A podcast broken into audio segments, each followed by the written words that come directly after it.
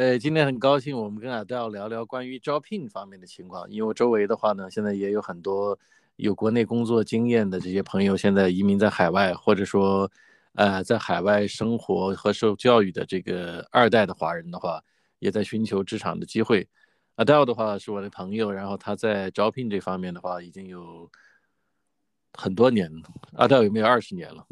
呃，有了。差不多了，对，刚好，真的二十 年的这个这个这个职场招聘的经历，所以今天请大家来分享一下。我第一个话题是关于这个高管的这个招聘，海外的招聘，因为周围有这种职场经验的人也挺多的，然后移民到了北美以后的话呢，想要寻找类似的这种 level 的工作，他们应该注意哪些方面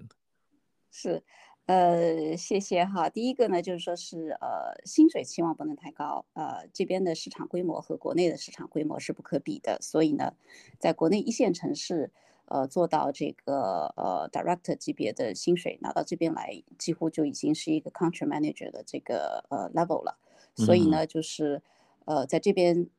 呃，薪薪水收入上会是有落差的。那么第二个的话呢，就是说是呃，这个。呃，背景就是你在这个呃，就是即使加拿大、美国毗邻，但是这两个国家的这个市场也还是非常的不一样的。加拿大是非常呃 relationship oriented 的这个 culture，也就是说，如果你在找工作的时候能够找到这个呃内部推荐的机会的话，那么你比自己投简历要有效率的很多。呃，但是呢，那个呃美国市场呢就是不一样，就是它会更。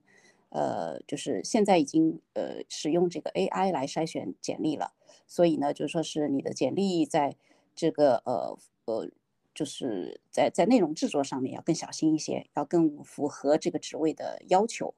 呃，那个要看就是他的这个这个这个 job description 里面说的那些东西，呃，那些关键词汇都要在你的简历里面有所体现。那么这个是市场不同导致的这个策略不同。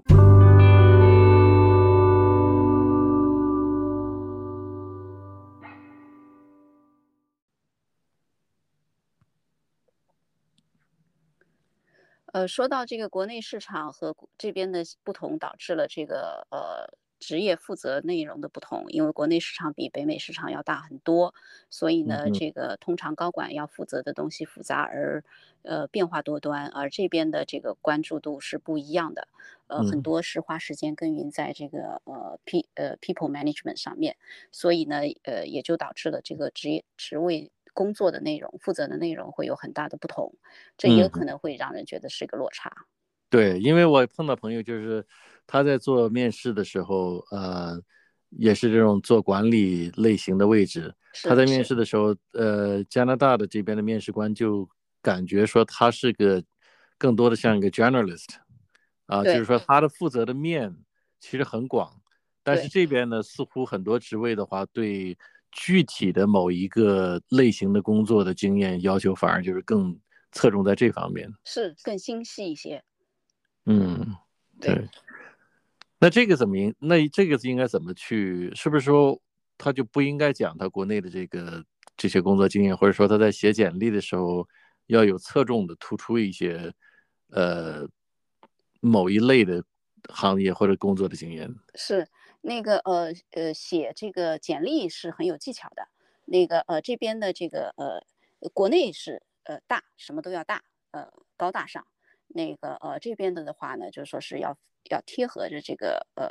职位要求来写，嗯，所以这是写简历的一方面的技巧。第二个的话呢就是说是呃面试的时候，呃我个人是并不建议说你故意这个这个不提一些自己的优点，既然是。就是做过的事情，那个有业绩的事情，为什么不提呢？但是并不需要说主动的去跳出来，因为，呃，市场规模的不同导致了这个侧重点的不同。你值得觉得自己值得自豪的这个这个业绩，可能在呃这边的这个这个呃 hiring manager 眼里是不 relevant 的这个这个工作机会啊，就是工作经验。所以呢，就说是呃就着这个面试官提的问题，呃这边的面试官应该是会希望这个呃。就一个点，就是我是这边是有具体案例的，呃，你碰到这件问题的时候，你应该去怎么去解决？那么你在这个呃，你你提出你自己的解决方案的时候，援引到过去的一些经验，那么来呃支撑你所说的这些观点都是有理有据的，那这样的呃这个面试就会显得更有说服力一些。是的，是的。另外一个就是实际的问题，就是像新的呃移民的话，嗯，他缺乏本地的工作经验，是的，甚至不光是加拿大，他可能缺乏整个这个北美的工作经验。是的，他怎么能够把自己过去的经验 transfer 转变成他自己的一个优势呢？这很因为这个在简历上看上去很可能是一个劣势嘛。是的，是的，这个是一个很明显的劣势。呃，首先的一点的话呢，就是说是呃要有这个心理准备。呃，如果你没有能够找到这个内部推荐的这个机会的话呢，你这个呃呃要有做好就是量变到质变的一个过程。呃，我们过去的这个呃认识的一个移民，他自己曾经统统计过，投出去了一百五十份简历，拿到了五个面试的机会，最后拿到了 offer。那么所以呢，就是说是呃呃也是还是一样，就是你得撸起袖子自己从头开始奋斗。啊，还有一个呢，就是说是等到你拿到面试机会，事实上你已经成功了一半。嗯那个呃，也就是说对方的这个公司是 open-minded 的，是愿意给这个新到加拿大的人呃机会的。那么他们看中的可能恰恰就是你 cross culture 的那个背景和与众不同的这个解决问题的能力。也就是说他在看你简历的时候，他已经知道和明确呃明了，他知道你没有加拿大的工作经验，是或者。但是他仍然愿意见你的时候，这个说明他对方已经有这个开放度，愿意考虑。嗯，是的，所以这个时候就就就就就不需要客气了，那个呃呃直接去谈就好了。然后呢，呃那个也不需要去一再的强调，不需要完完全不需要主动强调这一点，因为这的确是一个呃这个这个你没有办法弥补的这个这个这个这个短处。呃呃不就。找工作不就是为了积累这边的经验才出来工作的嘛？是是。另一个话题，我想讲的可能也是很多人现在挺关注的，就是在呃北美的求学留学的这些年轻人越来越多，很多人在这边毕业以后的话呢，呃，有考虑到继续在北美进行职场的这个这个这个发展，那他们应该是怎么样去寻找职场的机会呢？嗯，是，就说。第一个，我现在这边找的这个呃，就是我我做的这个猎头的工作都是呃，负就是专注在高管这一块的，所以呢，对新毕业的学生，我其实接触的还是比较少的，嗯，所以我的这个呃，只能说是出于一个 common sense 和基本概念给出的这个建议，only for the reference。对，或者你根据周围的一些观察、一些朋友的这些呃一些现实的案例，或者你可以给一些建议。是还是一样的，就是说是，呃，内部推荐的机会还是挺重要的。那个呃，尤其是在加拿大这边，呃，这边的这个呃大学也好，中学也好，都有这样的这个 career development 的这这个就是职业呃发展部门。那么他们这边这里这个这些部门的工作人员就专门为你推荐各种各样的这个实习和这个工作机会。所以呢，需要经常的去关注这那边有没有动向，有没有这个。呃，机会，呃，自己的老师也是，就是大学的老师也是一个很好的资源。呃，那个老师他是会跟企业有很多的这个呃联系，呃，有什么课题合作的情况下，你就可以，就是还是要争取，呃，尽可能多的这个和自己呃的这个将来职业发展相关的实习机会。嗯，如果说没有这种直接相关，比方说我学化工的，我。没有办法去到一个化工企业去去实习的话，那么你你在这样的情况下也不要把自己的时间空下来，还是要呃积极的去这个这个这个呃多找一些工作的机会，呃哪怕是去麦当劳打工，这也是一个工作履历和 exposure，因为从学校到这个呃企业是一个不同的生存环境，呃企业。呃，需要这个这个这个呃，员工是希望他能够在这个呃遵守这个规则的情况下，能够提有效率的呃 deliver result。那么呃，学校的要求是不一样的，学校是希望，尤其是大学，希望大学生有这个 creative 的解决这个问题的能力。那呃，侧重点不一样，导致了从学校到企业有一个需要适应的过程。嗯哼，对。所以如果说你在呃去投简历的时候，你有这个实际的企业工作经验，肯定是要优于呃一片空白的这个情况。嗯，那这些年轻人他们写简历的时候，跟我们刚才说的那一类的有实际工作经验的管理人才的话，又有不同。他们在准备个人简历，在求职的时候，你你有什么建议呢？他们要留心哪些方面呢？突出自己的个人优势，你跟别人比，这个工作经验肯定是比不上的。那个呃呃，突出你是一个什么样的人？那个呃，年轻人写简历呃要要短，不能够太长。我一般即使是有很长工作经验的人，我也仍然建议他们把简历尽量压缩在两页之内。嗯，那么呃。第二个的话呢，新毕业的大学生，毕竟这个工作履历比较的少，所以呢，就是和自己能，就是和自己，就是能够告诉别人你是一个什么样的人的这种经验，能够被 highlight 出来。对对，呃，我经常还被问到另一个话题，就是去国内找实习的机会和在国内找实习的机会，因为在面临毕业的这些年轻人里面的话，很多是希望通过有实习的机会去积累。工作的经验，或者说去呃引发这种呃就业的这种可能性，呃，但是好像感觉是不是在国内现在找留学生在国内找实习机会也不是很容易哈？有是不是有这样的一个情况？嗯，可能是我周围邻居的关系哈，好像他们的孩子要回国找实习机会都还是靠家里的关系啊，哎，那个呃也并非是这个看到招聘简历自己去投的。嗯，那么大量的是这样的这个呃机会，所以呃，我是觉得说到了这个呃谈找工作的这一步的话，你的这个未来目标是很关键的。你到底是希望留在这边发展，还是回国去发展？嗯，这个是一个很重要的这个选择。如果说你是回打算回国发展，那么也是一样的，国内的这个呃有资源的就有用用资源，没有资源的还是一样量变到质变，老老实实这个投简历找工作。那么，呃，在留在这边这个这个发展的话呢，那么你其实国内实的实习的经验到拿到这边来，呃，并没有很多的 value added part，还是尽可能的在这边找实习的机会。对对，但是是不是现在也有很多人就开始自己就创业，或者说尝试去创业这样，而不是走传统的职场的规划？呃，或者说我知道，因为你也有跟这边的。呃，entrepreneur 一些创业的这个呃这些创业者们做过招聘，帮助他们做过招聘。他们在招聘上有什么独特的需求吗？嗯，勤奋。那个呃，我服务过的 entrepreneur，呃，在加拿大这边创业的，呃，之所以愿意开放机会给这个呃留学生，主要还是因为觉得本地的这个加拿大人本地除了就是说有一个很呃。加拿大本地的人，他会希望有一个 work-life balance，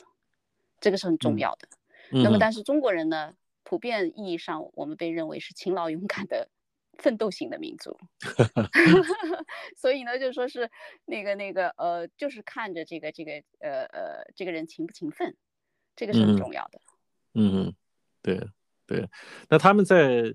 呃。薪金要求上，可能很多人不知道，就是你特别年轻的这些就求职者们，他们应该有什么样的期待呢？就从大学出来，他们如果找工作的话，在薪金方面应该是什么样的期待呢？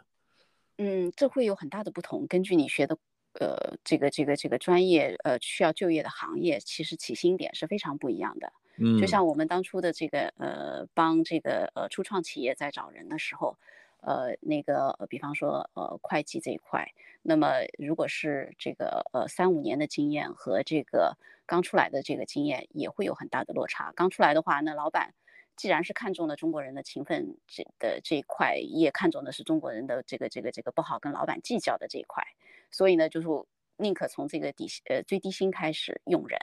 那个呃。呃，如果说你值得用，我我愿意这个这个把你长期留下来，那么薪水加上去其实也不慢。那么呃那个，但是你如果说呃呃出来的就是去到一些这个呃，即使是 financial service，你在这个呃零售银行前台，大概你底薪起步也就三万四万块钱一年。但是你如那那个在银行里面你要做十年以上，你的薪水才会有一个比较。好的这个提升，但是你如果一进呃 financial services 就进的是 investment banking 的话，那么那个薪水就会不一样。包括进这个呃四大会计师事务所，那薪水也会好一些。所以是有非常大的呃不同的。但是呢，就是说是如果说你不是呃特别的这个不在意，没有就是碰到的，就是我觉得这个概率比较小，碰到一些无良公司的话，那么大部分公司还是会按那个呃市场的 market price 来给 offer 的。嗯，明白明白。你呃，你在中国有很长时间的这个招聘的经验，然后在这边也在做这个招聘。你你相比之下的话，这两个呃市场在招聘的过程或者这个呃 process 上面会有什么不同呢？你那就是说猎头的这个工作内容会不会受市场的影响了了？呃，我我是觉得说，呃，就我个人来讲的话，还是呃。所需所需要经历的这个工作步骤还是一样的，那个拿到了这个职位需求，然后就开始帮这个企业找人。那么呃，但是呢，因为技术的发展，使得我们呃在这边的话找人，感觉好像要比在中国要呃更为高效率一些，因为呃这边市场的人更愿意把他的这个简历往这个 LinkedIn 上放，所以。所以就是呃省去了我们很多，就是说是 sourcing candidate，就是第一步，就是我我找到这个公司，我要找到这个相应职位上的人，在这这个事情当初在国内其实还是蛮蛮费力气的，但是在现在的话，就在北美市场这个就不是很费力的一件事情，我们能很快找到这个目标的这个这个候选人去找他们，所以每一次这个国内来这边找工作的人问我这个问题，怎么样增加自己的曝光度？那么，呃，呃，我我首先就是建议他们，就是你必须要在几个主要的招聘网站上上传你的简历，一个是 LinkedIn，这个是呃已经是全球范围都适用的这个平台了，还有一个这边的 Indeed，Indeed 也是一个呃很大的这个简历库。嗯，Indeed 这个在 LinkedIn 的这个这个投简历的话，需要准备不同的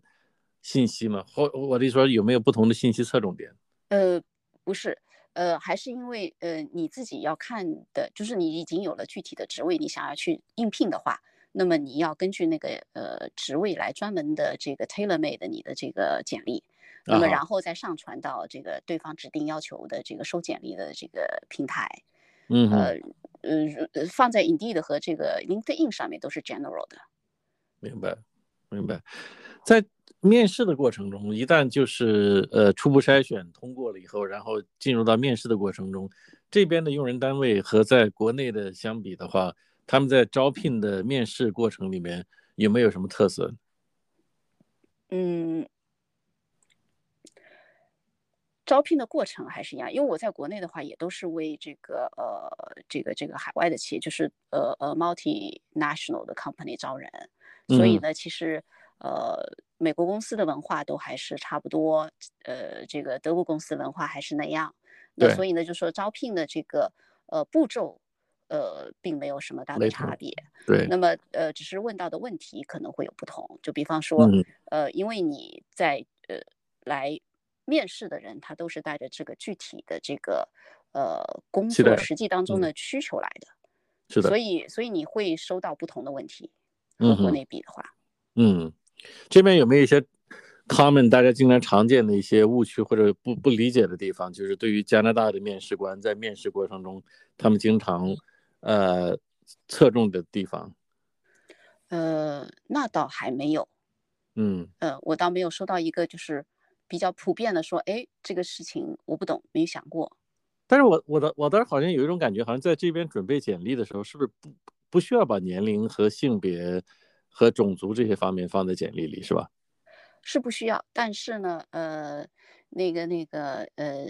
放和不放是完全自愿，不像国内就说，我作为猎头我是毫无心理负担的问这些问题的，但是在这边是不允许问的，这边不允许的，对，对对对，所以但是你放和不放是你个人的选择，那呃，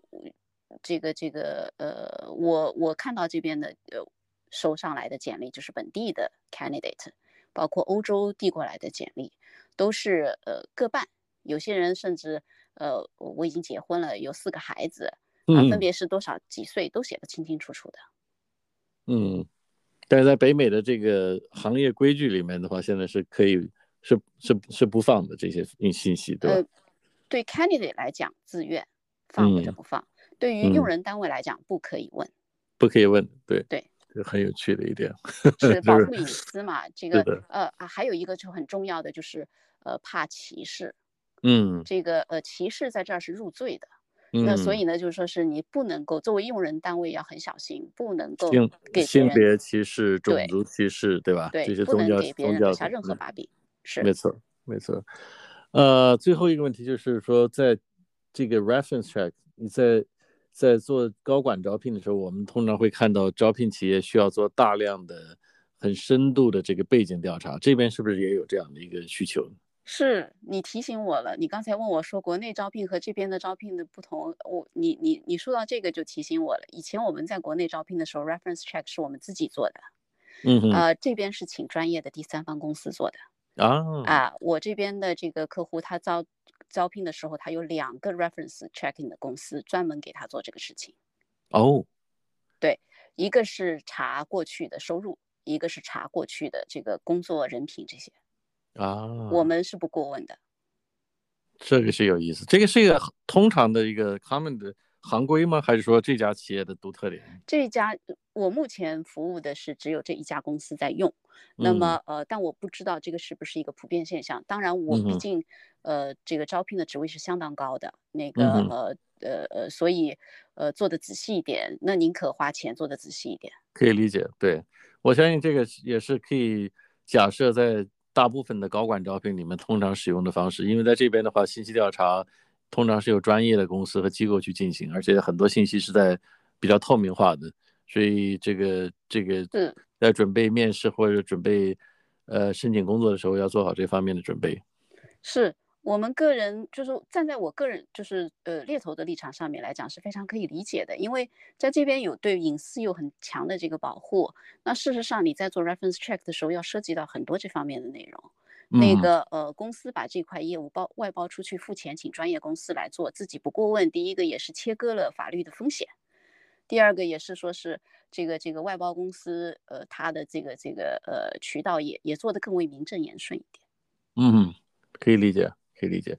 今天拉拉杂杂聊了很多关于招聘的问题，里面又涉及到高管招聘，又涉及到年轻人的职场的，呃，这一个准备。下次我们找机会再就这些话题找阿道请教一下，然后我们大家可以再，呃，就这个话题再展开讨论。这个是一个比较值得花时间的一些一些一些领域。对，是是好的，行，谢谢你，谢谢你，感谢阿道时间，我们下次找时间再聊。好，哎，好，嗯 care，嗯，拜拜。